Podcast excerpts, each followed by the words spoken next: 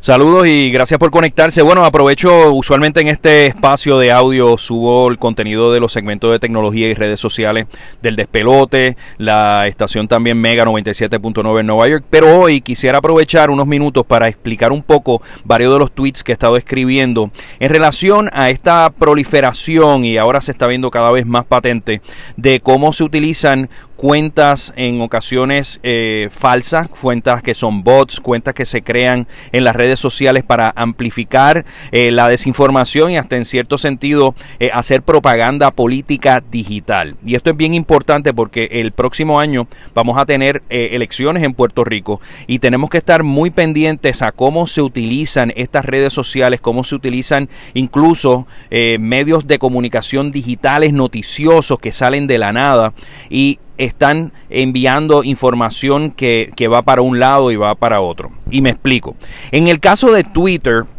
he visto una tendencia de cuentas que son de muy reciente creación y también cuentas que en un momento tenían dos o tres mensajes de Twitter y estaban escritos en inglés y luego de la nada hace par de horas comienzan a escribir cosas en Twitter a favor eh, de Wanda Vázquez, a favor de Pierluisi, a favor de estos candidatos. Y esto es algo muy curioso porque típicamente este tipo de operativo viene como es en el caso, por ejemplo, en Rusia, que ocurre, que ocurrió con las elecciones de Donald Trump, utilizan eh, elementos, eh, había una, una, organización que se llama el Internet Agency, elementos donde se básicamente se crea una agencia de propaganda en donde personas, que manejadores de cuentas, community managers, están comentando, escribiendo, participando en encuestas, eh, subiendo memes, creando memes, todo esto para soltarlo a través de los medios digitales y crear desinformación. Y me que ese operativo está ocurriendo en Puerto Rico y que esto va a continuar aumentando en los próximos meses en la medida en que comience ya oficialmente la campaña eh, electoral 2020 en Puerto Rico. Y algo, es un elemento que yo no he escuchado los clubes de prensa, no he escuchado a profesores universitarios, es la proliferación de medios noticiosos que se ven con páginas web muy bien montadas, eh, que tiene una estructura que parece un periódico digital tradicional, pero de dudosa reputación, no sabemos quiénes están detrás de estas cuentas, no sabemos quiénes son los editores, a qué se dedica, de dónde salieron, cuál es la línea editorial y tal vez a lo mejor personas que son un poco más astutas en, ser críticos mediáticos y en ver eh, de dónde es eso o, cuestionarse la validez de esta información, eh, pues no caen. Pero una tendencia que hay, y es una tendencia de que más, mayor, mayor hay una mayor cantidad de personas mayores eh, que están conectándose específicamente a cuentas como Facebook.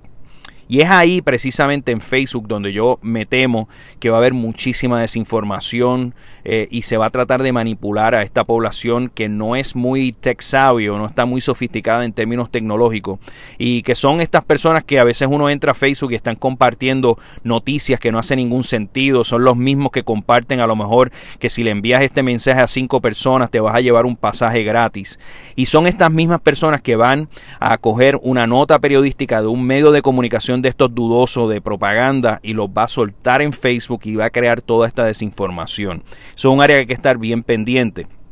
También en el caso de Twitter, aunque Twitter en Puerto Rico no pasa de los 400 mil usuarios, Twitter es, es, un foro donde se, se crea, la, se sienta la agenda noticiosa. La mayoría de los periodistas de Puerto Rico y la mayoría de los, de los funcionarios públicos, la gente que está en la política, están metidos mucho, mucho tiempo en Twitter y también es un lugar donde se va a sembrar la desinformación. Así que hay que estar bien pendiente. Eh, estas cuentas eh, es muy obvio lo que están haciendo eh, y hay que comenzar a, cuestionarse quién está detrás de todo esto, quién lo está pagando y si en efecto estas cuentas que están operando para crear esta propaganda están siendo pagadas con fondos públicos. Aquí no me parece que una persona con mucho tiempo libre esté detrás de todo esto. Aquí me, tiene la impresión de que hay un operativo para manipular la opinión pública en Puerto Rico. Y yo creo en la democracia y creo que nosotros en Puerto Rico eh, tenemos que estar bien vigilantes porque si lo hicieron la gente de Cambridge Analytica en el 2016 con Donald Trump en los Estados Unidos, con todo ese aparato lograron desinformar aquí en Puerto Rico, es extremadamente fácil lograrlo. Antes era muy difícil, a menos que el medio de comunicación tradicional fuera comprado, tuviese algún tipo de interés económico detrás. Ahora todo el mundo con un celular, una cámara, un programa de hacer un meme gráfico, hasta comprar un website y crear noticias falsas es muy fácil. Así que hay que estar pendiente, mucho ojo y gracias por estar siempre conectados por aquí. Ya saben, me pueden seguir y pueden suscribirse a, este podcast audio que, subo eh, semanalmente. Muchísimas gracias.